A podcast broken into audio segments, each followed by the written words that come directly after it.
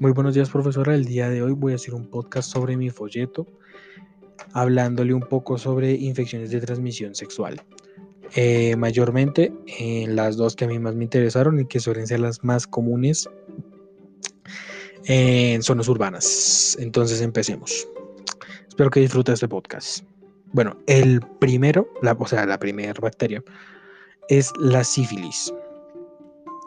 ¿Por qué tomé esta enfermedad? Porque es una enfermedad que suele simular ser otro tipo de enfermedades, debido a que estas enfermedades que menciono, o sea, no la sífilis como tal, sino que hay una gran cantidad de enfermedades que se pueden denominar como sarpullidos, que pueden ser porque una persona es alérgica a su entorno o a algo de su entorno. Como así, hay personas que son alérgicas al aire y su cuerpo se vuelve totalmente rojo. Hay personas que son alérgicas al algodón y se vuelven totalmente rojas y empiezan a estornudar.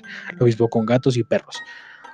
¿Cuál es, qué es lo interesante de la sífilis? La sífilis no se representa como otras infecciones de transmisión sexual, sino que directamente se representa como un sarpullido, como una zona, o sea, empieza como una zona enrojecida en el cuerpo, la cual al parecer sarpullido la, la gente al no tener conocimiento acerca de estas enfermedades o el suficiente conocimiento de estas enfermedades, piensa que es sarpullido y terminan tratándose como si fuera sarpullido, como así.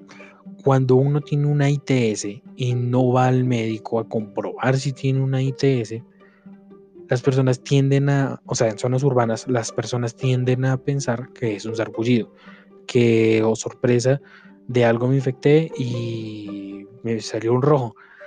Y eso está muy mal. Por eso es que tiende a ser una de las más, una de las enfermedades de transmisión sexual más comunes de, en zonas urbanas y en general, porque se manifiesta como un sarpullido.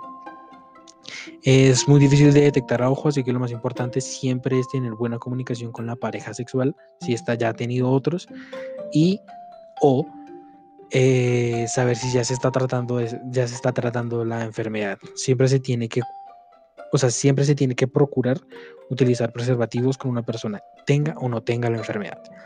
Ahora, ¿qué es lo interesante de esta enfermedad? Que tiene dos estados en los cuales no se manifiesta y se reproduce en las células de forma inmediata.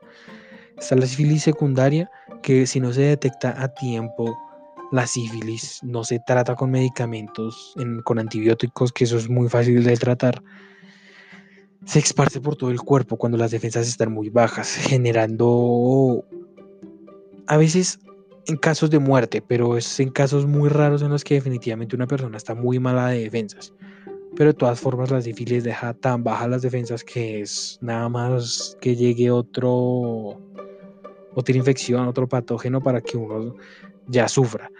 Pero en casos generales la sífilis secundaria se genera cuando eh, la bacteria se disemina por todo el cuerpo, desde el punto del origen de la infección, pues hasta todo el cuerpo, como ya dije.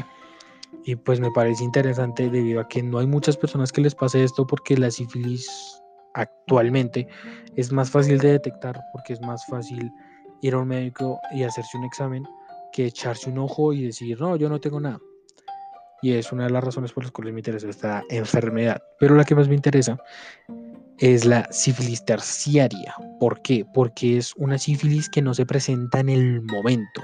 como así? Resulta que, como ya lo he dicho muchas veces y lo he intentado explicar y espero hacerme entender, como se representa como llagas, como sarpullido, como zonas enrojecidas, como simples infecciones del cuerpo humano, las personas tienden a no pensar que es importante. Entonces ocurren dos casos. El primero la enfermedad está presente en el cuerpo humano, pero no se manifiesta como una infección, es decir, no aparecen llagas, no aparecen zonas enrojecidas, no demuestra ninguno de los de las afecciones físicas ni absolutamente nada y se detecta años después. O en el segundo caso, algunos estudios llegan a decir que no se tiene sífilis, pero aún así hay llagas de sífilis. Es interesante cómo el cuerpo humano pese a que sabe que tiene sífilis, rechaza la sífilis y simplemente la genera físicamente. Y es por eso que es conocida como sífilis terciaria, porque es que esto ocurre ya en casos extremos en los que no se detectó o se detectó, pero se detectó de mala manera y siguió progresando, etc. Bueno, eh, generalmente se acumulan en tejidos como los huesos, piel, tejido nervioso, corazón y arterias. Es por eso que llega a ser mortal en casos extremos. Luego tenemos la clamidia o la camilla, la clamidia trachomatis, que sería el nombre más científico. Generalmente se da por sexo anal vaginal con alguien ya infectado, que generalmente está en jóvenes que no usamos protección. Entonces, resulta que esto sea por no usar con preservativos, entre otros muchos, de barrera, ya en casos extremos como quitarse la parte íntima, etc. Eh, sea porque una persona no suele ser abierta con su pareja sexual y ya ha tenido y no lo ha compartido. Ahora, resulta que esta enfermedad genera dolores, sarpullidos en hombres generalmente, puede producir otras enfermedades como gonorrea y secreción rectal. Y en las mujeres eh, un ardor inmenso al orinar y un enorme sarpullido, incluso mayor al que se presentaría en una sífilis. Ahora, ¿qué es, lo ¿qué es lo que más me interesa de la clamidia? La forma en la que se trata, porque se trata con medicamento real, como así. En la sífilis también se tiene que tratarla con medicamento real, pero como tiende a simular ser otro tipo de enfermedades, la gente tiende a usar los típicos remedios, acetaminofén, etc. En el caso de este se utiliza uno que por ejemplo es el acitomicina, acitinomicina, perdón, que se tiene que tomar una única dosis, pero erradica la bacteria de forma muy general. ¿Cuál es el problema? Que uno lo deja muy débil, seco de garganta, uno tiene que ir muchas veces al baño, porque es casi como si uno se estuviera purgando. Y el otro, que es un antibiótico, sería la doxicilina, que tiende a ser cuando la clamidia es detectada a tiempo y se piden solamente dos dosis diarias por siete días y ya no se tienen que, o sea, la bacteria no se propaga y simple y sencillamente uno se cura. Pero ¿por qué me parece interesante la clamidia? Que es la que más fácil se reproduce. O sea, sí, la sífilis también y tiende a ser más difícil de detectar, pero es que la clamidia se genera tan fácil sin, sin el uso de preservativos que es interesante los medicamentos que se usan para erradicarlos. Y entonces, a eso va mi folleto. No a informarle a los más viejos y a los más jóvenes que es una ITS, sino hablar de realidad, de cómo los jóvenes, sin el uso de condón, nos podemos exponer a los jóvenes y a los casi adultos, o sea, los adolescentes, preadolescentes y casi adultos, la importancia de usar condón.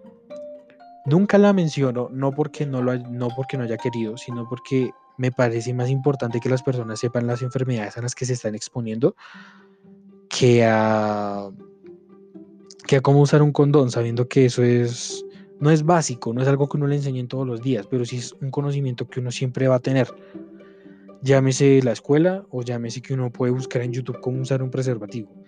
Y lo bueno es que en los tiempos modernos se ha tomado más en serio este tema pero no se ha tratado tanto como la enfermedad, cómo se reproduce.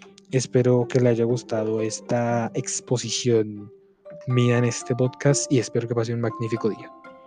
Gracias.